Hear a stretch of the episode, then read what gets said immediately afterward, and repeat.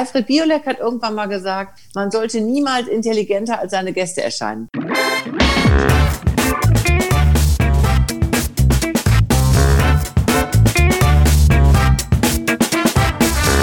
Ich begrüße euch super herzlich zum Her Money Talk, dem Geld- und Karriere-Podcast für Frauen. Ich freue mich heute total, dass ich eine so tolle Gästin für uns gewinnen konnte, äh, die ich, wie bestimmt viele von euch, bis vor kurzem nur aus dem Fernsehen kannte.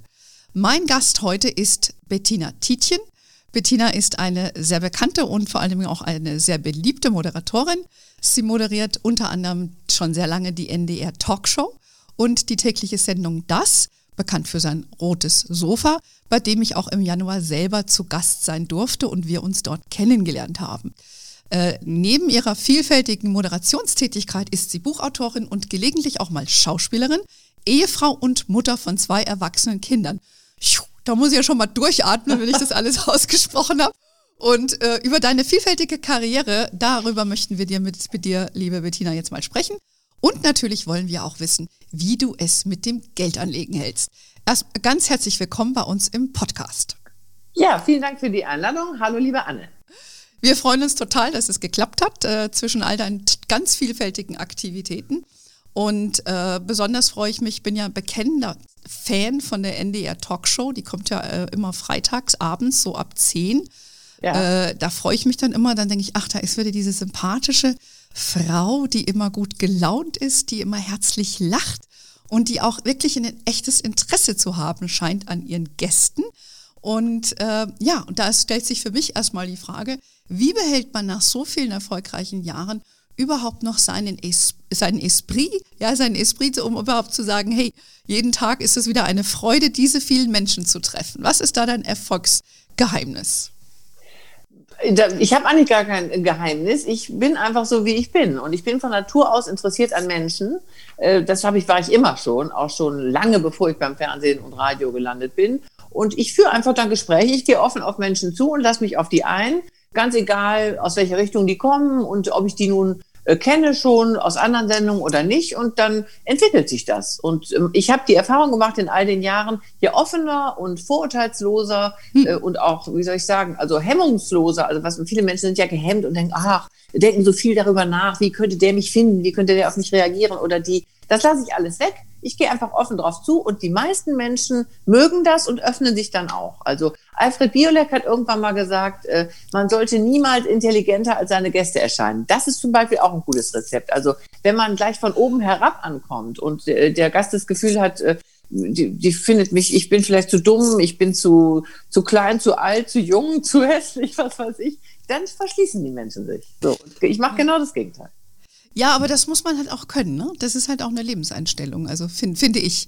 Weil äh, es begegnen einem ja auch immer Menschen, also mir ist das in meiner Karriere auch immer wieder mal passiert, wo ich immer denke, meine Güte, ne, was habt ihr irgendwie für Probleme, ähm, die, so, die so gar nicht offen sind. Ja, und äh, ich merke dann aber, wenn man mit denen so ein bisschen redet und dann, dann kommen die so, ja, fühlen sich vielleicht ein bisschen wohler. Oder manche denken, denke ich immer, die fühlen dann ihre ein, eigene Unzulänglichkeit, fühlt sich da gespiegelt. Weil sie, ich sehe immer, wie du, der offen ist, der herzlich ist, der oft, der das kann und die das selbst nicht können. Das denke ich mir manchmal, oder? Dass die das sich damit, dass sie eher mit Probleme haben.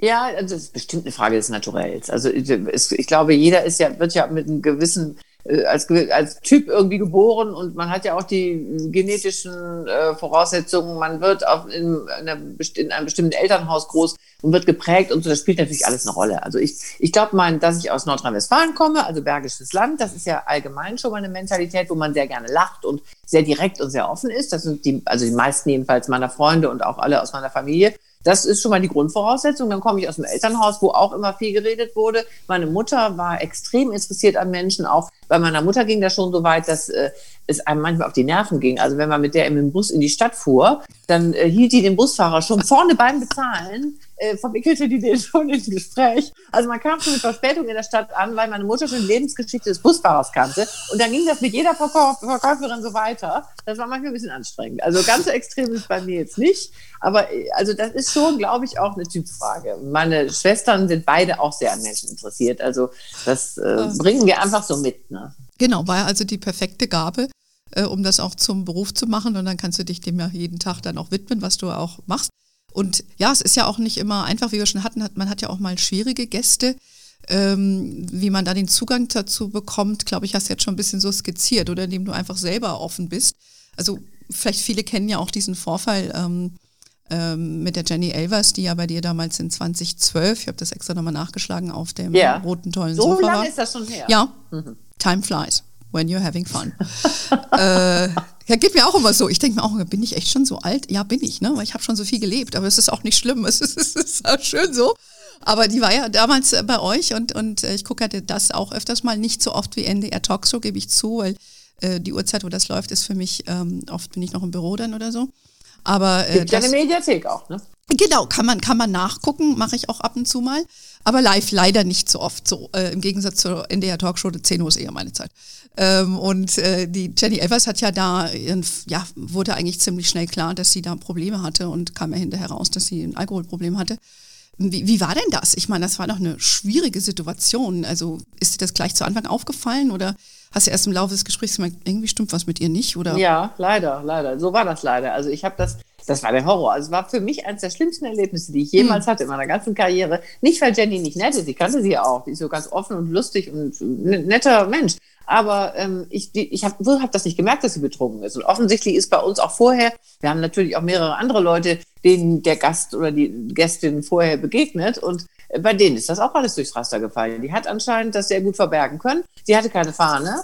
Und ja, die war so, oh, hallo, und so wie immer, und Küsschen links, Küsschen rechts. Und ich habe nichts gemerkt, gar nichts. Und dann saß sie da und dann fingen wir an zu reden. Und dann habe ich auf einmal gemerkt an ihren Antworten, an ihrer langsamen Artikulation und das wurde auch immer schlimmer ne, im Laufe der Sendung. Da habe ich gemerkt, oh, das, ich habe relativ schnell dann gemerkt, mit der stimmt was nicht. Und dachte ich, naja, es kann eigentlich nur Alkohol sein ne, oder irgendwelche anderen Drogen, Substanz. was weiß ich. Mhm. Ne, und dann, ja, dann muss man natürlich, ist ja live, alles live. Dann muss man gucken, was die Redaktion sagt. Die Redaktion, da kam dann, wir haben ja so einen Knopf im Ohr, da kam dann auch nicht viel, außer ja, versuch, wir versuchen einen Beitrag mehr zu senden, versuch irgendwie damit klarzukommen, was, ne, also es, man kann ja nicht so eine Sendung einfach abbrechen, das ist schwierig, eine Live-Sendung. Das ist schwierig. Also haben wir dann, habe ich dann gedacht, okay, dann versuche ich da irgendwie durchzukommen und hatte dann die hm, Illusion, vielleicht merkt es ja keiner. Ich habe gedacht, ich mache das wie immer, ich rede mit der ganz normal, okay, die ist betrunken, aber ich tue so, als wäre sie nicht betrunken.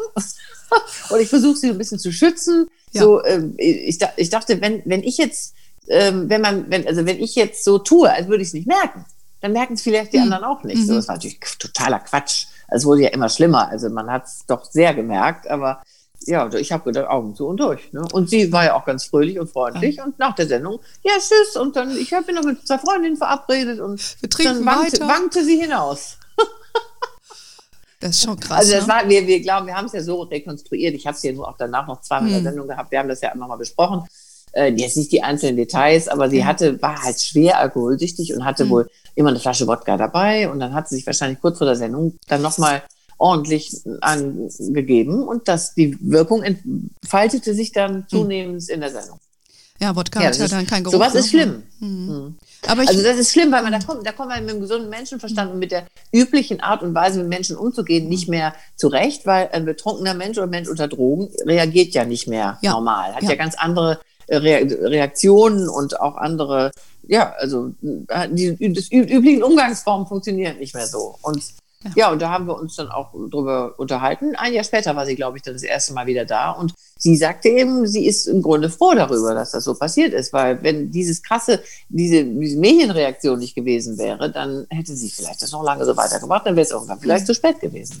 Also ich, find, ich finde deine Reaktion bewundernswert, ähm, aber genauso auch ihre ja, weil dann öffentlich äh, dazu zu stehen und äh, das ist ja etwas, wo viele gar nicht drüber sprechen möchten und das dann auch in der Öffentlichkeit zu durchleben. Ich beobachte sie immer nur so ein bisschen am Rande und sehe, dass sie sehr schlank ist und ne, dass sie sich jetzt da auch sehr mit ihrem Sohn und so weiter. Also Hut ab vor, für ihr, dass sie das so positiv aufgenommen hat. Das hätte auch ganz anders ausgehen können. Ja. Auf jeden Fall. Ja, auf der anderen Seite auch muss man schon sehr versiert sein, so wie du, um damit auch umgehen zu können. Hätte sie vielleicht eine junge Frau gehabt, die zum ersten Mal da gesessen ist oder ein junger Mann, da, da schluckst du erstmal, ne? Weißt du gar nicht, was du machen sollst. Ja, ja, aber das, die Sache, ich habe äh, häufiger mal überlegt, äh, was hätte man anders machen können, aber ich glaube, es wäre auch nicht so eine gute Idee gewesen zu sagen, ich glaube, du bist betrunken, äh, ich glaube, du gehst jetzt mal besser oder sowas. Ich glaube, das wäre nicht gut angekommen. Also das habe ich nach wie vor, weiß ich nicht, würde ich glaube ich auch heute noch nicht machen. Vielleicht würde ich es zwischen den im Off, also mhm, äh, äh, ja, mal versuchen mit genau. ihr zu thematisieren. Aber die war halt so, das, die war so ein bisschen mhm. jenseits von Gut und Böse. Also mhm. da, ich glaube, das, also ich weiß nicht, hätte auch nach hinten losgehen können. Naja, man, ich mache alles aus dem Bauch heraus und so in so Ja, aber das hast du ja sehr, sehr gut äh, gelöst und vor allen Dingen auch, wie du schon sagst, man, man führt die Leute nicht vor. Ich kriege das auch ab und zu mal, wenn ich äh, Feedback kriege zu den Podcasts, dass die sagen, ah, äh, du bist so positiv. Und so sage ich, ja, ich meine, ich bin ja hier kein, ich bin nicht beim Spiegel, ja, bin ja keine investigative Journalistin, ja. Genau, also genau, man will ja ein, ein nettes Gespräch führen, die Leute, die, die Zuhörerinnen, die sollen was, was lernen und was wegnehmen für sich davon. Und das ist mir eigentlich wichtig. Und ähm, natürlich will man auch äh, von verschiedenen Seiten Dinge beleuchten, aber ich möchte die Leute nicht vorführen. Also das mag nee, ich eigentlich nee, auch nicht. Auf keinen Fall. Man, also mein, mein Ziel ist es natürlich auch, dass meine Leute, das sind ja Gäste, ich lade ja Gäste ein. Genau. Für ein nettes, nettes Gespräch. Ich möchte den Gast öffnen, ich möchte eine, eine angenehme, warme Atmosphäre haben. Und das geht natürlich nicht, wenn hm. ich jemanden permanent äh, äh, Sachen vor die Füße werfe oder ihn anmache oder ihn ja. provoziere. Genau. Äh, diese Art von Journalismus ist nicht mein, meiner. Ich hatte neulich mal den Hendrik Strick, gerade letzte Woche Hendrik ah. Strick da, mhm. den Virologen. Und der Strick ist ja sehr umstritten, hat ja auch schon einige Sachen gesagt, wo man sagen, wo man sich wirklich also jedenfalls haben wir nicht, äh, erfolgt nicht der Mainstream, was die Virologenansicht hm. angeht. Es gibt ja verschiedene Lager. Ich bin jetzt da überhaupt keine Expertin. Aber da habe ich mich natürlich sehr genau vorbereitet und habe dann eben auch ein paar kritische Sachen gefragt, habe nachgefragt, habe nochmal Zitate äh, was er gefunden hat, ja gesagt hat und er hat auch alles richtig gestellt und es lief auch gut, aber da kam hinterher dann, ähm, kamen so Reaktionen von Zuschauern, warum, sie, sie ist doch sonst immer so freundlich und sie ist doch immer so, äh, so empathisch und äh, wieso hat sie ihn denn so kritisch gefragt? Mhm. Ich finde, da, ich bin ja auch Journalistin, ne? also es gibt Gäste, äh, das, man macht natürlich auch Unterschiede. Wenn's wenn, wenn ich einen Gast habe, der, wo es sich ausschließlich um ein Thema oder um kompliziertes äh, komplizierten Sachverhalt handelt, dann frage ich natürlich anders, als wenn es äh, irgendwie ein nettes Personality-Gespräch mit irgendeinem Schauspieler ist. Ne? Das ist schon, da muss man auch Unterschiede machen. Ne? Ja, genau, da hätte ich dich jetzt auch gleich dazu, äh, hätte ich auch gleich eine Frage dazu, weil als ich bei euch war, hatten wir auch äh, Kommentare bei Facebook, so nach der Art, ähm, äh, ja, also die, die Frau Tietjen mochte diese Frau Connelly nicht so wirklich. Ne? Also, Was? Ja, ja, so, so, so sie, äh, also ja, oder da kommt dann gleich so dieses Frauending auch, ne? Da wird dann, das stimmt ja gar nicht, wie wir ja nee. heute wissen. Aber das wird dir dann so ein bisschen suggeriert, dass die Frauen da vielleicht sich nicht so toll verstanden haben. So, das fand ich auch ein bisschen äh, äh, komisch, ja. Also das, ich lese so Kommentare eigentlich nicht, aber das haben mir meine Leute dann gesagt, aber whatever, ja, kannst du es ja nee, auch nicht also das ich, gar nicht. ich hatte bei uns das Gefühl, dass, wir einen guten Draht Total. zueinander ja, hatten. Aber es ist ja auch immer ein bisschen Geschmackssache. Die ja. Leute äh, interpretieren dann auch Sachen in die Sendung rein. Also manchmal kommt dann, ja, bei der und der Frage, da haben sie so schräg geguckt. Genau. Da habe ich mir gedacht, da haben sie sich bestimmt das und das gedacht. Ich meine, also gut. Ja, so, so war das eben auch. Da dachte ich immer, whatever, ja. Aber hast du eher, wie du hast ja schon gesagt, ne, Gäste sind ja nicht gleich Gäste. Jetzt hast du so jemand so sehr seriös, sag ich mal, wie der Herr Strick. Äh, vielleicht auch nicht unumstritten für den einen oder anderen. Hast du auch so, so Lieblingsgäste oder äh, wo du sagst, ah, da freue ich mich immer eher besonders drauf oder? Ja, also ich habe ich hab natürlich gerne Gäste, die ich sehr gut kenne, weil das dann so ein Selbstläufer ist. Ne? Das ist mhm. dann eben das ist dann, empfindet man gar nicht als Sendung, sondern man, man hat Spaß und das sind natürlich oft Leute, die sehr lustig sind. Also mhm. wie jetzt zum Beispiel Ina Müller, ah, ja. sind auch, wir kennen uns sehr gut und Aha. dann wir, wissen wir schon vorher, das ist dieser Mädelsabend, wenn wir da zusammen ja. Äh, in so einer Sendung sitzen und lachen uns, uns kaputt und freuen uns natürlich schon. Und, oder, oder auch so Leute wie Jürgen von der Lippe oder Peter Lohmeier oder äh, ach, da gibt es unendlich viele. Also alle, alle Leute, die mich seit ich mache den Job seit 28 Jahren. Mhm. Und es gibt Leute, die mich von Anfang an begleiten. Auch Mary Rose liebe ich auch. Ah, ja. Also das sind dann so wie so, sind keine Freunde, aber es ja. ist schon like kommt dem sehr nahe. Ne? Mhm. Also weil man einfach so nicht, das geht bei, von 0 auf 100. Ne? Man braucht keine Aufwärmphase. Ja. Und ja, das ist eben dann nett und lustig. Und ja. das ist für mich auch so entspannend. Es ja. gibt, äh, also ich finde jeden Gast im Grunde toll. Also ich finde auch die Gäste gut, wo ich mich eben intensiv darauf vorbereiten muss und wo es um ein Thema geht, weil ich das einfach spannend finde, auch eine intellektuelle Herausforderung.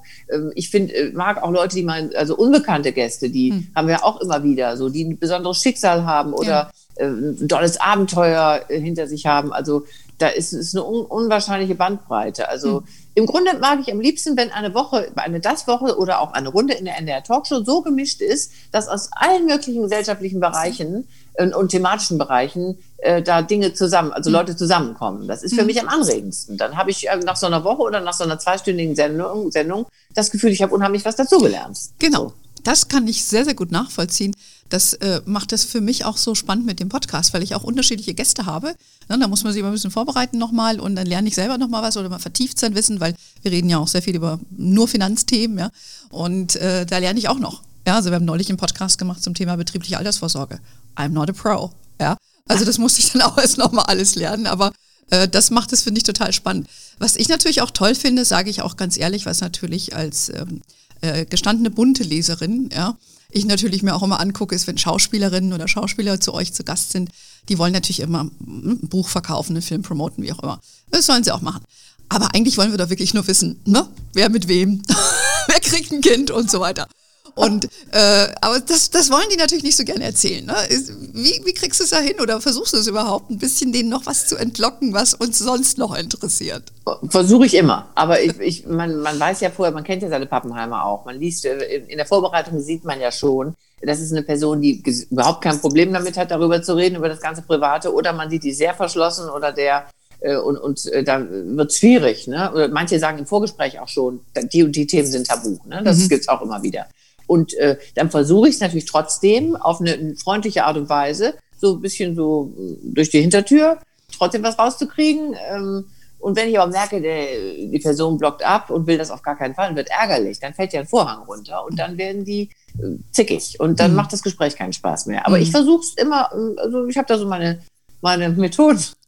die, ich, die wir jetzt nicht verraten. Für mich gibt es auch eine Grenze. Also ah wenn jetzt, also ich finde so Intimitäten, die interessieren mich sowieso mhm. nicht. Also mich mhm. interessiert natürlich, wie lebt jemand, was hat jemand für eine Einstellung, was mit der Familie, mhm. wie, wie wird es aufgeteilt, Familienleben und Beruf und wo fährt jemand gerne in Urlaub hin und lauter solche Dinge. Hobbys. Klar interessiert mich das, aber ähm, also so, es gibt eine Grenze für mich. Ne? Dinge, ich, und die Grenze ist Dinge, über die ich selber nicht so gerne erzählen würde, ist, die äh, frage ich auch ja. nicht. Es sei denn, jemand hat schon 20 Interviews gegeben über die fünfte Fehlgeburt oder hm. äh, sowas. Ne? Das gibt es ja auch Leute, die, die müssen da, damit ja. raus oder ja. ihre, ihre, Krebserkrankung oder was auch hm. immer. Äh, dann frage ich dann natürlich auch nach, ne? weil ich ja dann sehe, sie möchten es gerne.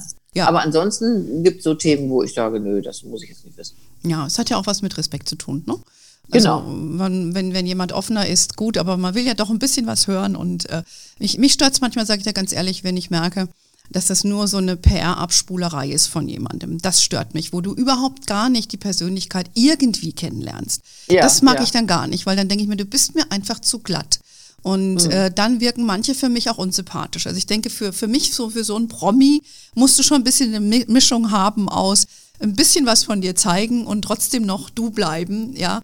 Äh, weil sonst, glaube ich, wirkt es sehr aufgesetzt. Also das stört ja, mich bei manchen. Ja, auf jeden Fall.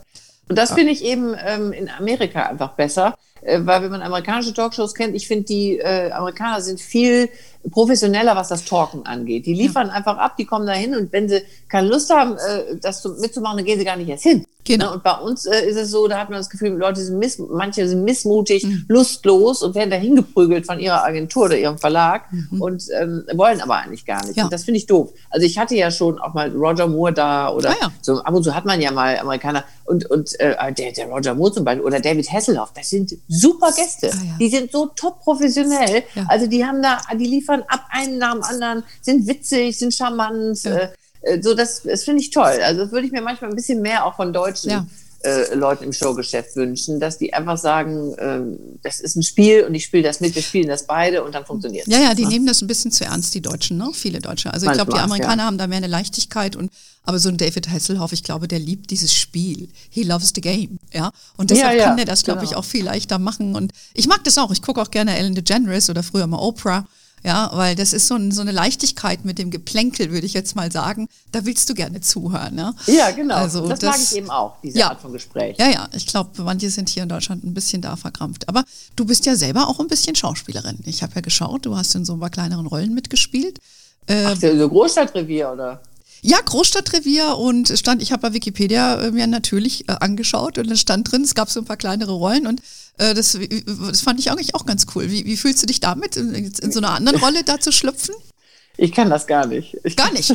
okay. Ich bin überhaupt nicht. Ich bin so untalentiert. Ich finde das toll. Ich fand natürlich ja früher auch in der Theater AG in der Schule und so, weil ich Schauspielerei einfach auch faszinierend finde. Ich habe mich auch, habe auch meine Examensarbeit über Theater geschrieben. Also ich habe mich immer schon für Schauspiel interessiert, äh, aber ich habe sehr schnell gemerkt, dass ich vor der Kamera als Schauspielerin, äh, das ist nicht mein Talent. Also man weiß ja, muss ja wissen, wo die Talente liegen und das gehört nicht zu meinen herausragenden Talenten. Mhm. Aber das heißt natürlich nicht, dass ich gerne mal so einen Ausflug mache. Also Großstadtrevier war ich zwei oder dreimal dabei. Okay bei Habe Kerkeling habe ich mitgespielt in diesem Film. Ähm, wie hieß der nochmal? Irgendwas mit Horst Schlemmer. Ah ja, geil. Ähm. Ich liebe Habe Kerkeling. Ich finde es ja, so schade, dass der nichts mehr macht. Ich liebe Habe Sehr schade, ja. Und der hatte mich gefragt und da habe ich gesagt, klar mache ich das. Und, aber ich, wenn ich mir das hinterher angucke, denke ich, oh Gott, nein. ich bin einfach noch nicht talentiert. Aber lustig ist es. Ja, ich stelle mir das zu sehen. Also man sieht nämlich dann auch, also ich habe ganz schnell gesehen, dass das für mich kein Beruf wäre, weil man so wahnsinnig viel warten muss. Oh, das ah, ist ja. ermüdend. Die müssen so viel warten, die Schauspieler. Dann nochmal der Take und nochmal der Take und dann wird wieder umgebaut. Und da sitzt man, die, also man sitzt wirklich 80 Prozent der Zeit nur rum. Mhm. Und da bin ich zu ungeduldig zu. Ich gehe lieber Maske, zack, in die Sendung rein, Sendung durchziehen, fertig. Also ist mir lieber. Also was, was ich mir vorstell, schwierig vorstelle, ist, dass du dich ja in so eine fremde Situation reinversetzen musst und dann so tun musst, als ob.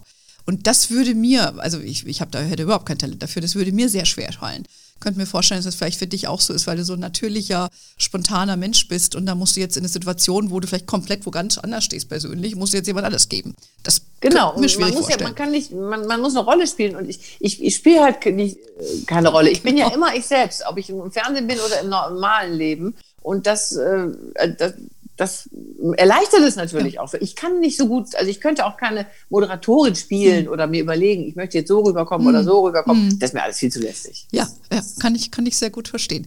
Ähm, du hast ja auch noch ähm, äh, lange eine andere Show gemacht. Also du hast ja die NDR Talkshow, über die haben wir schon gesprochen, schon seit zwölf Jahren, habe ich das richtig ähm, Nein, nee, also nee, nee. Ich, also meine Sendung, ich mache die ja die Talkshow am Freitagabend mache ich ja schon seit ähm, seit oh Moment mal, 23 ja, Jahren. Krass. Aber die war ja, die hieß ja früher anders. Es mhm. ging ja los mit Hermann und Tietjen, dann hieß mhm. sie die Tietjen und die Baba, dann hieß sie, äh, Moment mal, Tietjen und Hirschhausen. Genau, kenne ich auch noch. Ja. Tietjen und Aha. Pommes. Ja, genau. Und jetzt, seit ich das mit Jörg Pilawa mache, ähm, haben wir die Sendung einfach zusammengelegt mit der klassischen NDR Talkshow, die ja Barbara Schöneberger und Hubertus Meyer-Burkhardt mhm. moderieren, mhm. haben wir das alles zusammengelegt. Wir sind jetzt ein Team, eine Redaktion, heißt alles NDR Talkshow, kommt alles aus Hamburg und ich meine, der Sendeplatz war immer schon derselbe, die hieß nur anders, die Sendung. Und mhm. jetzt sind wir aber auch so, äh, tauschen wir auch manchmal die Moderatoren durch. Also wenn einer nicht kann, ich habe das schon mit Barbara gemacht, ich habe das schon mit Hubertus gemacht, Jörg hat schon mit Barbara, macht es demnächst mal mit Hubertus. Jeder macht also, mit jedem. Das ist eigentlich ganz praktisch. Wir kennen uns alle gut. Und wir haben es auch schon zu viert gemacht. Also das ist so, so eine, ja, das ist eigentlich ganz schön. Und der, meine, den Leuten ist es sowieso egal, ob das jetzt drei nach neun heißt oder Tietjen und oder in der Talkshow. Also ich bin auch schon angesprochen worden, ach, Sie sind doch die Bettina äh, Schöneberger von drei nach neun. Wir gucken sie ja immer. Also das ist den Leuten im Grunde Schnuppe, wie das heißt. den Hubertus habe ich mal im Flugzeug getroffen vor einigen Jahren. Da ist mir was runtergefallen, der war sehr galant hat ja, es aufgehoben. Habe ich gedacht, was ein, ja, was ein charmanter, freundlicher Mann. Also das ist ja. Damals, ich habe ihn natürlich erkannt, woher sollte er mich kennen, ja. Aber dann habe ich ihn immer noch, ich gucke den halt auch immer mal, der, der wechselt sich ja ab mit der Barbara Schöneberger. Ähm, aber vielleicht ist das, das war was ich eigentlich sagen wollte, du hattest ja auch lange, zwölf Jahre, das war das, die äh, im NDR 2 Tietjen Talk. Ja, ja, genau. Das habe ich, hab ich ähm, geliebt, die Sendung. Ja, und das haben die eingestellt und äh, da hieß es auch Sparmaßnahmen. Ja, äh, schade. Leider. Oder? Wie, wie ja. geht's dir damit? Das war doch so erfolgreich auch. Ja, das war sehr erfolgreich äh, und hat mir auch riesen Spaß gemacht. Aber dann kam Corona. Dann wurde es erstmal, ähm, äh, also pausierte die Sendung, weil das ja alles mit den Kontakten schwierig war mhm. und weil wir auch nicht live sind, also live waren. Ähm, und dann äh, kam der Sparhammer. Der NDR muss ja irrsinnig viel Geld sparen. Es gab ja auch groß, wurde ja auch groß äh, in ja. der Presse verkündet. Ja, und dann mussten sie halt gucken, was können wir, wo können wir sparen. Und bedauerlicherweise wurde diese Sendung eingespart, weil also das würde jetzt zu weit führen zu erklären, ja. warum die teurer ist als andere Radioprogramme. Mhm. Aber es fand ich unglaublich schade. Also ich habe mhm. das so gerne gemacht. Ich mache so gerne Radio. Also ich finde, es ergänzt sich so gut, Fernsehen und Radio. Mhm. Und ähm, deswegen habe ich auch überlegt, ob ich mal einen Podcast mache. Ich genau. habe natürlich viel zu tun. Ähm, also ich mache ja auch noch, ich schreibe noch wieder ein neues Buch und ich habe auch noch eine Campingsendung. Also ich habe viel zu tun, aber es tut mir irgendwie leid. Ich würde doch mhm. sehr gern auch weiter Radio machen. Mhm. Also ich bin da noch dran, ähm, vielleicht jetzt nicht sofort, aber ich würde schon gern, äh, wenn auch unregelmäßig, und wenn als Podcast, ist ja egal, es gibt ja so unendlich viele Podcasts wie dieser hier zum Beispiel genau. auch. Also man ja. kann ja mittlerweile auch so viel selber machen. Man muss ja gar nicht unbedingt an eine Sendeanstalt angedockt sein. Ne? Ganz ne? genau. Und Tietjen Talk war eben ein tolles Format, weil es irrsinnig viel gehört wurde sonntags morgens und ich eben auch unheimlich viel Feedback bekommen mhm. habe von ganz vielen Leuten, die gar nicht so viel Zeit haben, fernzusehen. Die hatten aber Zeit, mhm. sonntags morgens in Ruhe beim Frühstück meine Sendung zu hören. Ne? Ja, naja, das verstehe ich so. gut, aber da ist ja noch nicht alle Tage Abend weil Podcasts, Podcasts sind ja total en vogue und viele Promis haben ja auch einen Podcast. Und ähm, ja, die Barbara Schöneberger hat ja auch einen, den höre ich auch ab und genau. zu mal. Genau. Weil ich will ja auch nicht mehr immer mich mit Geld beschäftigen, sondern ich will auch einfach mal nur lachen, ja. Und dann höre ich da ab und zu bei der Barbara Schöneberger mal rein und lache mich da fett. Äh, neulich hatte sie irgendwie den Güte Maria Kretschmer und das war so lustig, ja. Und äh, das muss ja auch nicht immer Sinn ergeben, aber es ist einfach dann mal nett zuzuhören. Unterhaltsam, Unterhaltung ja, halt. Ne? Absolut, mhm. finde ich total cool. Also Sparopfer, aber es ist noch nicht aller Tage Abend. Aber beim Sparen sind wir schon fast bei unserem anderen Thema. Äh, du bist ja auch äh, sehr glücklich verheiratet, das finde ich toll. Du bist schon lange verheiratet, hast äh, mit deinem Mann zwei inzwischen erwachsene Kinder. Das haben wir ja in unserem Gespräch, als wir uns in Hamburg sahen, ja festgestellt. Äh, und meine Frage ist, hast du eigentlich immer äh, Vollzeit gearbeitet, als du Mutter wurdest? Wie, wie habt ihr das äh, strukturiert? Mit deinem, wie du ja eben schon selber sagtest, du bist ja sehr viel beschäftigt auch. Ja, also mein Mann hat ja das gemacht. Mein Mann, wir haben ja damals äh, beschlossen, Rollen zu tauschen, weil er in einer ganz anderen beruflichen Situation war als ich und das einfach Sinn ergab, dass ich äh, meine Jobs weitermache und bei ihm war das jetzt sowieso nicht so, so eine ideale äh, hm. Arbeitssituation in dem Moment. Und dann haben wir gesagt, wir probieren das mal aus, dass er sich kümmert ums Kind und ich weiter arbeite. Und äh, der, der Vorteil ist natürlich bei meinem Job, dass ich ja freiberuflich bin und immer schon war und deswegen immer nur wochenweise. Also ich habe dann eben eine Woche das von Montag bis Sonntag, dann habe ich wieder eine ganze Woche frei. Ah. Dann habe ich irgendwann die Talkshow, was ja auch nur ein Tag ist. Das heißt, ich hatte schon ziemlich viel frei auch dazwischen. Aber an den Tagen, wo ich arbeiten musste, brauchte ich mir eben keine Gedanken zu machen, hm. was ist mit dem Kind oder später auch den Kindern, weil das alles mein Mann gemacht hat. Das war hm. schon äh, ganz toll für mich. Also das war für uns ein ideales Lebensmodell, weil er auch festgestellt hat, dass er doch ein starkes äh, Freiheitsbedürfnis hat und so und gar nicht so ein Mensch ist, der sich gerne in Hierarchien hm. einordnet und äh, auch so, ein, so ein, die Karriere über alles stellt. Also so war mein Mann noch nie. Und dann hat das gepasst bei uns, hat das super gepasst. Und so ist das dann, ist das einfach immer weitergelaufen. Und die Kinder haben sich auch sehr wohl gefühlt. Die sind sehr früh zur Selbstständigkeit erzogen worden. Ist mir dann immer wieder aufgefallen, bei, im Vergleich zu anderen, äh, wo die Mütter dann am Hebel waren. Die Mütter neigen doch, das habe ich ja bei mir auch gemerkt, doch mehr zum Glucken und äh, sich kümmern und alles den Kindern alle Steine aus dem Weg räumen und so. Ja. Und ähm, das war schon lustig, weil in den Wochen, wo mein Mann dran war, also komplett zuständig war, da, da hat er dann in der Ecke gesessen und Zeitung gelesen. Die Kinder haben sich beschäftigt und oder auf dem Spielplatz haben sich die anderen Mütter, die hatten dann immer die Möhrenschnitzchen dabei und die Feuchttüchlein und die Apfelstückchen und Kekse. Mein Mann brauchte nie was mitzunehmen. Der war immer der Hahn im Korb. Und wenn ich dran war, habe ich natürlich bemüht, mich dann eine besonders gute Mutter zu sein. Also die hatten, glaube ich, von beiden immer etwas und das hat denen sehr gut getan, den Kindern. Aber heute ist es noch so, wenn es um organisatorische Dinge geht, ich meine, die sind erwachsen, die sind äh, fast 24 und 26. Wenn es aber um organisatorische Dinge geht, ob es nun Geld ist oder ob es ist, wo finde ich eigentlich das und wo bekommt man das und äh, dann, dann, rufen die immer meinen Mann an, weil er einfach zuständig ist. Lustig, ne? Ja, da ich kommen die gar nicht drauf, mich zu fragen, weil die wissen, das weiß Mama sowieso nicht. Ich finde das sehr, sehr lustig. Das hört sich so ein bisschen an wie meine eigene Ehe. Ähm, ja? Ja, gut, mein Mann hat sich auch immer gerne um die Kinder gekümmert. Ähm, und äh, der hat zwar gearbeitet und hatte auch eine Karriere, auch eine tolle Karriere, aber das war nie so sein Herzblut. Ja, und äh, ich, wir haben da auch oft drüber diskutiert, warum bleibst du nicht ganz daheim? Ne? Eigentlich, ich meine, ich habe ja immer viel Geld verdient, aber wir waren dann, das wollte er eigentlich nicht, ähm, weil er gesagt hat, ähm, er wollte dieses Bild äh, nicht vorleben. Ne? Dieses, also das war so der Macho-Amerikaner in ihm. Ne? Ähm, was ich sehr, sehr bedauerlich fand, weil er eigentlich dafür viel besser geeignet war als ich. Ja, lustig, ne? Also ja. Dann, aber interessanterweise war das bei uns eben auch in den ersten Jahren. Ich meine, das ist ja nun schon lange her. Viele Kinder mhm. sind 94 und 97 geboren. Ja. In den ersten Jahren war das schon so, dass mein Mann auch komisch angeguckt wurde. Mhm und äh, gefragt wurde, warum arbeitest du eigentlich nicht und wann willst du eigentlich mal wieder anfangen? Und das war, da war schon, wir waren schon echt Exoten. Ja. Und äh, dann hat es irgendwann sich aber so umgedreht, dass wir dann bewundert wurden dafür. Mein Mann mhm. wäre toll und das würde ich auch gerne. Und aber viele Männer, äh, das hat natürlich auch was mit der Konstellation zu tun. Wenn jetzt äh, die Frau äh, deutlich mehr verdient, so wie das bei uns war, dann ist es ja was ganz anderes, als wenn die Frau in einem Beruf ist, wo dann wirklich die Familie sich extrem einschränken müsste, wenn der Mann zu Hause bliebe. Ne? Also das spielt natürlich auch eine große Rolle. Und mein Mann hat immer gesagt, im Gegenteil zu deinem anscheinend, der hat gesagt, was soll ich jetzt für so ein paar Kröten nach zehn Jahren, wo ich zehn Jahre raus bin aus, als Flugzeugbauingenieur, soll ich da wieder irgendwo anfangen als kleiner Ingenieur und den ganzen Tag arbeiten und verdienen einen Bruchteil von dem, was du verdienst. Das doch, macht doch gar keinen Sinn. Ja, da hast so, du aber, ja, ja, aber da hast du einen, ich würde jetzt mal, wie die Judy Williams in einem Interview mit mir mal gesagt hat, ähm, sie hat einen sehr erwachsenen Mann. Das fand ich eine sehr, äh, sehr toller Ausdruck. Und so hast du auch einen erwachsenen Mann. Ja, also du wirklich ja. das sieht und abwägt und einfach da die bessere Entscheidung getroffen hat. Ähm, aber bei meinem Ex-Mann äh, war, das, äh, war das nicht so, so der Fall. Der hat sich damit äh, schwerer getan. Aber ich finde, das war auch ein Grund, warum ich heute auch dieses Gespräch mit dir führen wollte, weil ihr zu Zeiten, wo man diese, diese, dieses Konstrukt in einer Ehe nicht die Norm war, was sie heute auch immer noch nicht ist, einfach auch nochmal darüber zu sprechen, weil ich erlebe, dass in meinem täglichen Business es immer noch so viele junge Frauen hadern mit dieser Idee, auch im Übrigen die Männer, wie ich es gerade von meinem Ex geschildert habe, weil äh, sie dann äh, denken, sie müssen Karriere machen. Ja, ich sage immer, die fühlen sich äh, verdammt, sich über ihre Visitenkarte zu definieren. Das finde ich schade. Ja, ich sage immer, ja. mach das, was für dich als Paar funktioniert. Und wenn die eine Vollpower Karriere machen will oder er und äh, dann, dann macht das halt. Man muss halt dann nur gucken, wie man es mit dem Geld macht. Und dann sind wir ja beim nächsten Thema. Ja, ja weil das ist ja, viele sagen, wie, wie dein Mann gesagt hat, lohnt sich nicht für die Backkröten arbeiten zu gehen. So eine Situation haben ja viele Frauen. Und ähm, dann ist aber eine Diskussion zu sagen, so, wie führe ich denn jetzt so eine Ehe? Was hat das jetzt für finanzielle Konsequenzen? Ja, mache ich dann einen Ehevertrag? Wie regle ich das? Ich weiß nicht, ob, ob wir da, äh, ob ihr da drüber gesprochen habt über sowas oder ob du das hier erzählen möchtest, weiß ich jetzt nicht.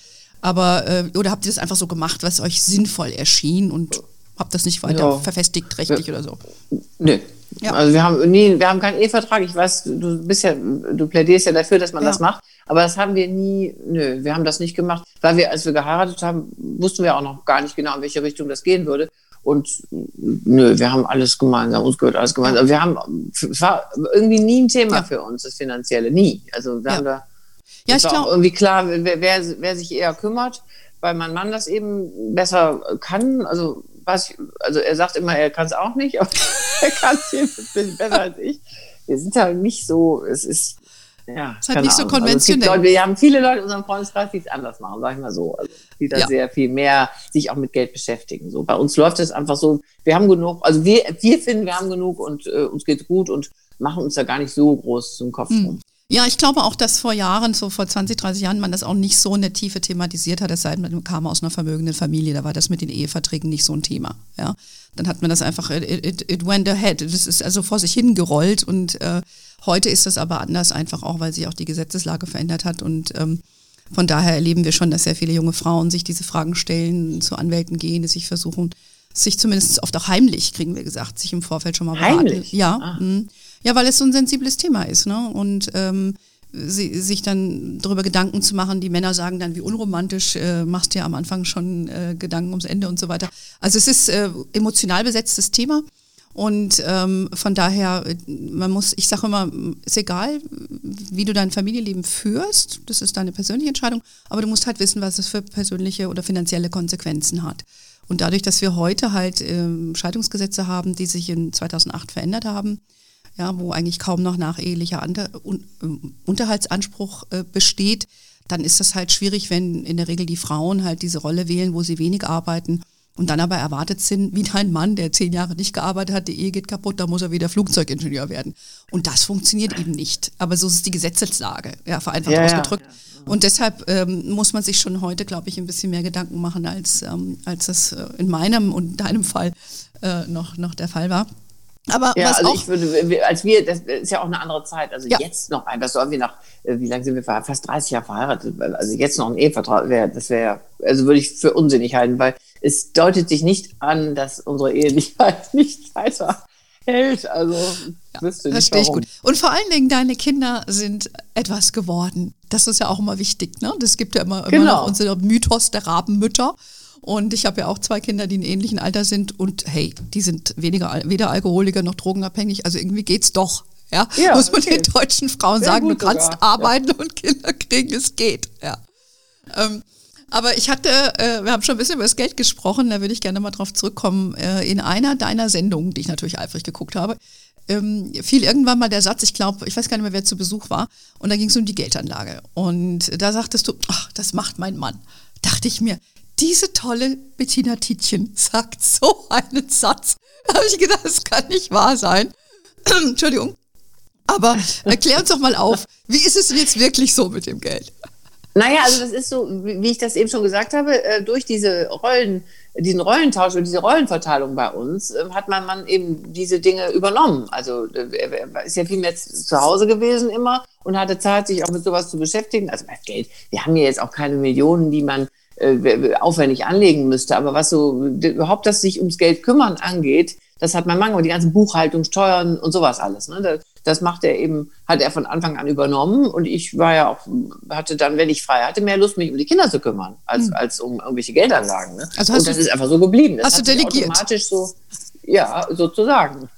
genau, weil er nämlich es eigentlich auch gar nicht so wahnsinnig gerne macht. Aber ich habe dann gesagt, ich kann nicht alles machen. Also das, das war, da hat sich dann ergeben, seine Aufgaben, meine Aufgaben. Und so sind wir eigentlich immer ganz gut gefahren, muss ich sagen. Ja, genau. Hast du sehr erfolgreich delegiert, aber so ganz unbeleckt bist du ja gar nicht, wie ich ja aus unserem Gespräch bei euch vor Ort auch weiß.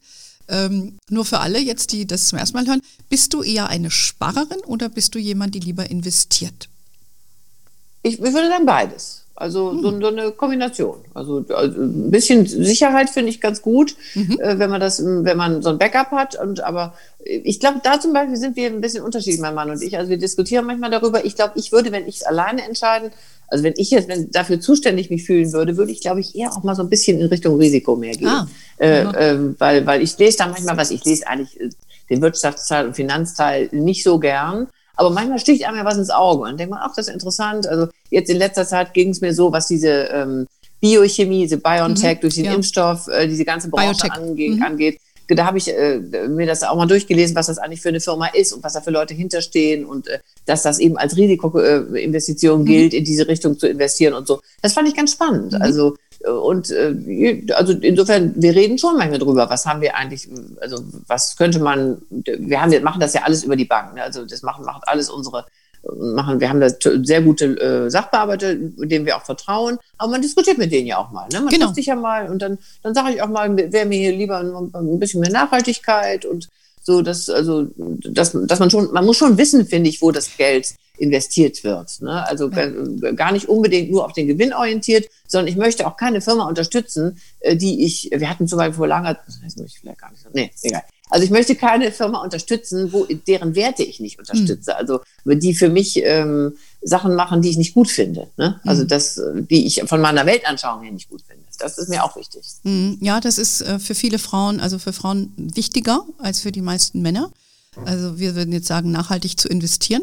Ja und dann zum Beispiel keine ähm, Atomwaffenhersteller oder wenn man Umweltschutz wichtig ist, dass man also da gezielte Industrien meidet. Das tun viele Frauen lieber als die Männer. Das ist unsere Erkenntnis. Und äh, aber ich finde es sehr gut, dass du auch sagst, du möchtest Akzente setzen. Wenn du was gut findest, wie so ein Biotech, äh, da muss man ja nicht sein ganzes Geld reinpacken, ähm, also ohne dass ich jetzt die Aktie genau analysiert hätte, aber dass man da vielleicht einen Teil reinpackt und einfach, weil man sich dafür interessiert, ich mache das auch so. Ja, ich ja. bin, ähm, also das wäre jetzt auch so eine Frage, bist du eher so strategisch aufgestellt, dass du sagst, so, hier ist jetzt hier mein Notgroschen und das ist für das Alter und hier und da oder machst du es eher so ein bisschen mehr nach Bauch? Ich würde mehr nach Bauch machen. Mein Mann ist, glaube ich, da mehr rational. Der ist da sehr organisiert. Und, aber wir reden ja auch ab und zu drüber. Und dann, ich glaube, also ich finde, es hört sich alles gut an. Es sieht, sieht so, also, also ich finde schon Sicherheit ist wichtig. Vor allen Dingen, wenn man mhm. äh, zwei Kinder hat, die noch, die sind ja noch beide noch nicht fertig mhm. mit Studium und äh, wenn man vielleicht irgendwann mal Enkel hat. Und äh, ich meine, ich kann ja auch nicht davon ausgehen, dass ich noch ewig äh, so weiterarbeite in dem Tempo und in dem äh, Umfang, wie ich das jetzt hm. tue und auch noch so weiter so viel Geld verdiene, also muss man ja auch dran denken. Das Alter kann lang sein. Und ich habe es ja. bei meinem Vater gesehen. Mein Vater war Architekt, aber angestellt. Der hatte auch jetzt nicht so eine Riesenrente und war dann ganz dement am Ende, mhm. die letzten Lebensjahre. Ein Altersheim kostet viel Geld, ja. Pflege kostet viel Geld. Und man möchte auch nicht irgendein äh, Seniorenheim, beziehungsweise liefern möchte man natürlich Pflege zu Hause. Das ist alles ein riesen Kostenfaktor ja. und da muss man schon dran denken, dass man dafür Geld braucht, ne? ja. dass man da rechtzeitig was zurücklegt. Ja, also das, das habe ich nun dadurch ganz klar gelernt. Das ist ein wichtiges Thema, hast du auch ein Buch drüber geschrieben, ne? unter Tränen gelacht, mein Vater, die Demenz und ich, hatte ich auch äh, mir angeschaut nochmal. Ähm, und das, aber Pflege ist bei uns, bei Hermanni auf unserer Seite, ist es eine der top gelesenen Themen. Auch weil wir immer wir so ein Pflegekosten, ähm, geht, schreiben über Pflegekosten und, und sowas. Also das ist ja immens und ich erlebe es ja auch in meinem Umfeld, ne? wie du das erlebt hast, dass das schon sehr ähm, geht, geht ins Geld, ja, und man, ja. man als Kind hat man ja dann auch eine Verantwortung. Ne? Früher war es ja immer so, Eltern haften für ihre Kinder. Das ist dann mal leicht umgekehrt, ne? Und das ist nicht so Ziemlich ganz schnell dreht sich das rum ja. dann auf einmal. Das ja, ja, das ist das dann auch erschreckend. Erstmal mit klarkommen. Mhm. Vielleicht noch, äh, bevor wir nochmal auf dein anderes Buch kommen, äh, äh, bist du eher so Fonds, äh, ETF-Fan, Aktien-Fan? Was, was ist so deine bevorzugte Anlageform? Oder all of the above, von jedem so ein bisschen? Fonds. Ich finde Fonds mhm. gut. Also ich finde Fonds, äh, diese ETF-Farbe haben wir jetzt nicht. Ähm, aber äh, wobei ja, wenn ich das richtig verstanden habe, wenn man ETF hat, dann dann äh, verdient ja keine Bank dran. Ne? Also wenn das ist ja immer der Unterschied, ob ich jetzt mal ein Geld der Bank gebe, die nimmt auch Geld dafür, dass sie das alles für einen macht. Und wenn man selber sagt, ich nehme das selber in die Hand, dann unterm Strich hat man vielleicht dann mehr. Ich weiß es nicht. Also äh, wir haben Fonds und ich, wir gucken drauf, was in den Fonds drin ist. Und wenn die gut laufen, dann besteht ja auch gar keinen Grund, das zu ändern. Genau. Na gut, also wenn ihr über die Bank geht, die Bank hat ja eine Beratungsleistung, die kostet natürlich Geld. Deshalb werden da auch mehr äh, reguläre, ähm, aktiv gemanagte Investmentfonds, würden wir sagen, angeboten. Man bekommt aber auch ETFs bei der Bank, ähm, weil die haben ja keine Ankaufsgebühren wie die anderen. Aber ähm, dann vielleicht in, einer, in, einem verwalteten Mandat oder so irgendwie. Also irgendwo muss ja die Beratungsleistung dann vergütet werden. Also ETFs bekäme man schon, aber die werden oft dann direkt gekauft. Gehst du zu einer Direktanlagebank gibt es ja ein paar in Deutschland und kaufst die wie eine Aktie. Ja, ja. So vielleicht, wenn ich weniger arbeiten, wenn ich ein bisschen mehr Zeit mal habe, dann äh, beschäftige ich mich vielleicht mal ein bisschen intensiver mit diesen mhm. ganzen Geldangelegenheiten. Eigentlich ist es ja ganz spannend, wenn man da sich so ein bisschen reinfuchst, ja. ne, ist das schon schon ganz interessant, was es alles für Möglichkeiten gibt. Ja, das finde ich auch total spannend. Also ich, das ist ja, was mich hier so schon so lange am Leben hält, weil ich eben bin interessiert an politischen Themen, an wirtschaftlichen Themen und ich finde, das ist so ein stimmiges Gesamtbild, äh, diese Wirtschaft ist ja nichts in Isolation, das bewegt uns ja jeden Tag. Und das macht, finde ich, für mich die Faszination aus. Und so lege ich dann auch entsprechend an. Also äh, das finde ich, finde ich immer wieder interessant. Aber wenn du soweit bist, you know where to find me. es gibt ganz viel Info bei uns und äh, schauen wir mal, was wir dich da ein bisschen unterstützen können. Aber lass uns doch nochmal abschließend über dein Buch sprechen, weil ähm, nicht das, was du mit deinem Vater geschrieben hast, sondern du hast ja ein neues Buch auch, ähm, Titin auf Tour, warum Camping mich glücklich macht. Ich muss dir ganz ehrlich sagen, das würde mich auch interessieren. Warum Ehrlich? Camping? Ja, Camping. Camping ist so ganz und gar nichts für mich. Habe ich ganz Ach, schlimme Assoziationen. Also ich liebe das, ich liebe das. Ich mach, wir machen seit 30 Jahren Camping und aber wir fahren jetzt ja nicht mit dem Rucksack und mit dem Zelt los. Ne? Das muss man ah. auch sagen. Wir haben so ein selbst ausgebautes Wohnmobil, was ja mittlerweile auch im Fernsehen schon durchs Fernsehen schon bekannt ist, weil ich ja eine Sendung, äh, genau. drei Folgen gemacht habe, Teaching Camp. Das mache ich nächstes, dieses Jahr mache ich nochmal sechs Folgen. Ach, ist das Folgen. dieser Camper? Den habe ich mir angeschaut. Das ist, ist das der, der Camper, der mit dem Wo du das Bett dann ausrollen musst und so weiter. Ja, Gut. genau. Das ist unser 20 Jahre altes Wohnmobil und damit fahren wir immer in Urlaub. Und da hatten wir früher so Stockbetten für die Kinder drin, als sie noch kleiner waren. Und jetzt ist da so ein kleines Badezimmer mit einer Toilette. Und äh, wir kommen damit eigentlich super klar mit diesem Auto. Davor hatten wir einen VW-Bus, einen alten mhm. VW-Bus. Und äh, ich liebe das halt und, und man, man auch. Und die Kinder machen das auch schon beide sehr gern, alleine auch äh, so losfahren zu können, ohne groß planen zu müssen. Also einfach zu sagen, auch dieses Jahr fahren wir, ich meine, jetzt in Corona-Zeiten kann man ja, ja, gar nichts planen. Nee. Also kann man sagen, wo ist denn die Inzidenz niedrig? Äh, dann fahren wir eben dahin. Oder wo ist das Wetter schön? Äh, ach nee, da ist ein Riesentief über dem Atlantik, fahren wir lieber ans Mittelmeer. Ach, jetzt fängt es hier an zu regnen. Ach, da ist es aber doch da an Biarritz, die Ecke ist wieder schön. Fahren wir rüber. Also man kann einfach, man ist so, so frei, so hm. flexibel wir sind ja jetzt nicht so, dass wir an einen Ort fahren und dann da bleiben, sondern wir sind, wenn wir vier Wochen unterwegs sind, machen wir mindestens 14 Mal Stationen, oh, wow. also an unterschiedlichsten Orten. Und das sind so Roadtrips und das lieben wir. Ja gut, das Schöne ist, du hast immer dein Gepäck dabei. Weil du mich, immer dann zu Hause dabei. Genau, weil das stört mich so, wenn man so, gibt ja auch Leute, die so exotische Reisen machen und dann jede drei Tage das Hotel wechseln. Da habe ich überhaupt keinen Nerv drauf. Weil ich da einfach die, keinen Bock habe, wieder diese Packerei. Und von daher denke ich mir, das ist doch schön, da hast du immer alles dabei. Ne? Genau. Wagen, das ist toll. packst Bett weg und weiter geht's. Das, das stelle ich mir charmant vor. Was ich mir weniger charmant vorstelle, ist, du musst dann so einen Campingplatz ansteuern muss dann irgendwelche Gemeinschaftsduschen aufsuchen und da hört es irgendwie auf bei mir. Ja, da darf man nicht zimperlich sein. Also das gehört zum Campen dazu. Also man, das ist, ist halt nicht immer so, wie man das von zu Hause gewohnt ist, aber da wir viel am Meer sind, dann geht man andauernd baden. Wir haben so eine kleine Solardusche auch dabei. Wir haben ja auch eine eigene Toilette. Die muss man zwar immer ausleeren, aber wenn die Toiletten jetzt ganz eklig sind oder so, oder nachts, wenn ich nachts aufs Klo muss, dann habe ich immer meine eigene Toilette. Das habe ich immer gehabt. Also war mir okay, wichtig. Verstehe. Aber ansonsten bin ich jetzt nicht so, ich habe Flip, ziehe Flipflops an, wenn ich duschen gehe und dann mache ich, da dusche ich da einmal. Also es ist, äh, die meisten Plätze sind auch okay. Also man hat es selten, dass es ganz eklig ist. Das hat sich ein bisschen verändert. Es gibt ja auch Glamping, inzwischen habe ich gelesen. Ja, aber das ist wieder nicht so mein Ding. Also Glamping Aha. ist mir schon wieder zu sehr, dann kann ich auch ins Hotel. Ich will ja kein Glamour, ich will ja nicht Luxus. Das mhm. möchte ich ja, das kann ich ja woanders haben. Mhm. Dann kann ich ja Hotelurlaub machen oder aufs Kreuzfahrtschiff gehen oder äh, was weiß ich. Ne? Da, mhm. Aber für mich ist es äh, genau dieses ganz wenig dabei haben. Okay. So kein Luxus. Also mhm. alles Ballast, was Ballast ist, zu Hause lassen und wirklich nur mit dem Nötigsten losfahren, sich nicht schminken, Pferdeschwanz, also so, das ja. finde ich einfach schön. Das, ich, das mag ich so. Das, ich, hab, ich hatte ja letztes Jahr mit Jürgen von der Lippe, der war einer von den äh, Gästen, die ich, mit denen ich losgefahren bin für DJ Camp. Und das war so witzig. Da saßen wir da auf Fehmarn äh, auf einem ziemlich vollen Campingplatz, weil momentan ist Camping ja in Corona-Zeiten sehr gefragt. Und dann saßen wir da so auf dem Deich und guckten so aufs Wasser, die Sonne ging unter, hatten so einen Grill aufgebaut und haben lecker Fleisch gegrillt und Rotwein getrunken und gucken da so auf dieses Wasser und ich sage, Jürgen, guck mal, kannst du dir so eine Situation in einem Fünf-Sterne-Hotel vorstellen? Und dann meinte er, völlig problemlos. das fand ich so witzig. Weil es gibt Menschen, die sind, die sind einfach, die mögen das und andere sagen, nee, ich möchte lieber auf einer Terrasse am, am Infinity Pool sitzen und mich vom Kellner bedienen lassen. Aber der Unterschied, das bei einem Fünf-Sterne-Hotel zu machen, um dieses Feeling zu haben, musst du sehr viel Geld bezahlen. Weil, das damit genau. du exklusiv am Strand sitzt oder vor so einem Wagen, ja, das genau. kostet. Ja, also von daher ja. kann man dieses Feeling auch anders äh, replizieren.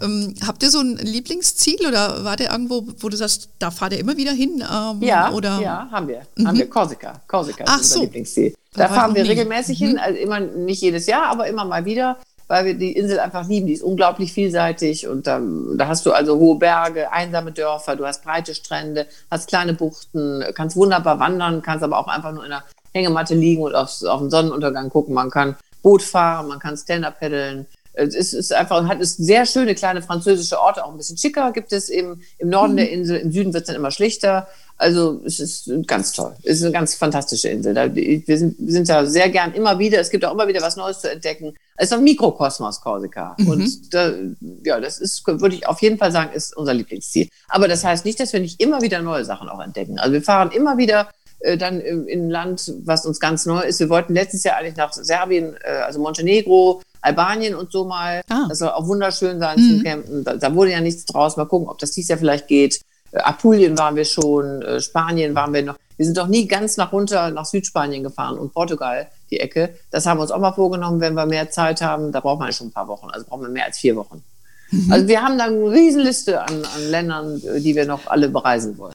Na, da sehe ich schon, da habt ihr noch viel vor. Aber wenn du mir das so schilderst, denke ich mir, vielleicht soll ich ja meine Phobie da ein bisschen überwinden und es vielleicht auch noch mal probieren. Es gibt doch so die riesen Wohnmobile, es gibt doch die, die tollsten, komfortabel, mhm. komfortabelsten Wohnmobile, wo du alles hast. Da hast du ein, ein, super Badezimmer, du hast eine Küche voll ausgestattet mit inklusive Mikrowelle, du hast einen Trockner, Waschmaschine, Geschirrspüler. Also es gibt's ja alles. Also da ist man ja völlig autark. Da ist man noch nicht mal auf dem Campingplatz angewiesen, kann sich ja irgendwo hinstellen. Ja, ja. Also es gibt ja so eine riesen Bandbreite mittlerweile, was Camping. Das liebe ich übrigens auch am Campen, dass man dann auf so einem Platz manchmal steht und da ist so ein Mini-Zelt mit einem, einem, Typen, der äh, ist dann mit dem Fahrrad über die Alpen gefahren und hat dann nur so ein, ein winziges Ein-Mann-Zelt und zwei Meter oder 20 Meter weiter steht so ein riesen Luxuswohnmobil, mhm. wo hinten noch eine Heckgarage drin ist, wo die noch einen Mini Cooper rausholen. Das gibt's ja alles. Und wir dazwischen so. Es gibt einfach alles äh, auf so einem Campingplatz. Das finde ich toll. Also, es gibt auch viel zu gucken. Ja gut, weil da das Leben sich trifft, ne? Weil du genau. ganz unterschiedliche Leute hast äh, und die dann auch alle zugänglich sind, ne? Weil sonst würden ja. sie da nicht hingehen. Ich, äh, das sind wir wieder eigentlich beim Anfang unseres Gesprächs bei den Menschen. Ja, und dann kannst du deiner Leidenschaft, Menschen zu begegnen, auch da wieder frönen, sage ich mal, und neue Erlebnisse haben. Ja, ich, äh, ich denke, wir sind am Ende unseres Gesprächs. Ich könnte mit denen natürlich noch stundenlang weiter äh, äh, plaudern, aber so viel Zeit äh, hast du äh, nicht für mich und das weiß ich auch, verstehe ich auch sehr wohl.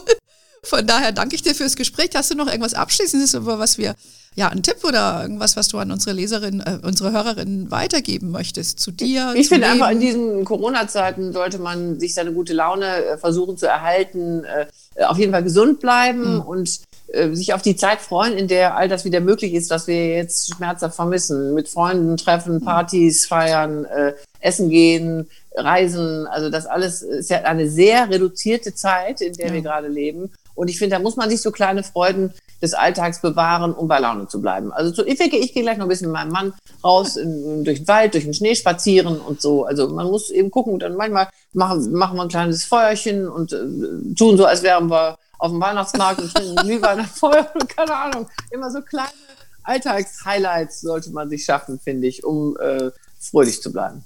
Das ist doch ein sehr guter Vorschlag. Und ich habe noch einen anderen, weil man kann sich ja auch dann schon Inspiration für den nächsten Urlaub holen, nämlich mit deinem tollen Campingbuch. Ja, warum Camping ja, mich glücklich macht, das wäre da vielleicht auch noch eine Idee. Und dann kann man nochmal das nette Gespräch, das wir jetzt geführt haben, äh, Revue passieren lassen und äh, sich dann so seine kleinen Alltagsfreuden holen, bis es wieder richtig losgeht. Ja. Also ich danke dir ganz herzlich, dass du dir heute die Zeit genommen hast. Hat total Spaß gemacht mit dir. Ähm, ihr wisst alle, wo ihr, wo ihr uns findet. Wir sind auf hermoney.de. Es gibt unseren super genialen Newsletter. Wir sind auch in einer Facebook-Gruppe, wer gerne da noch weitersprechen möchte. Und wir sind natürlich auf Instagram und Facebook, auf LinkedIn. We are wherever you are. In diesem Sinne, have a wonderful day. Until next time und ciao.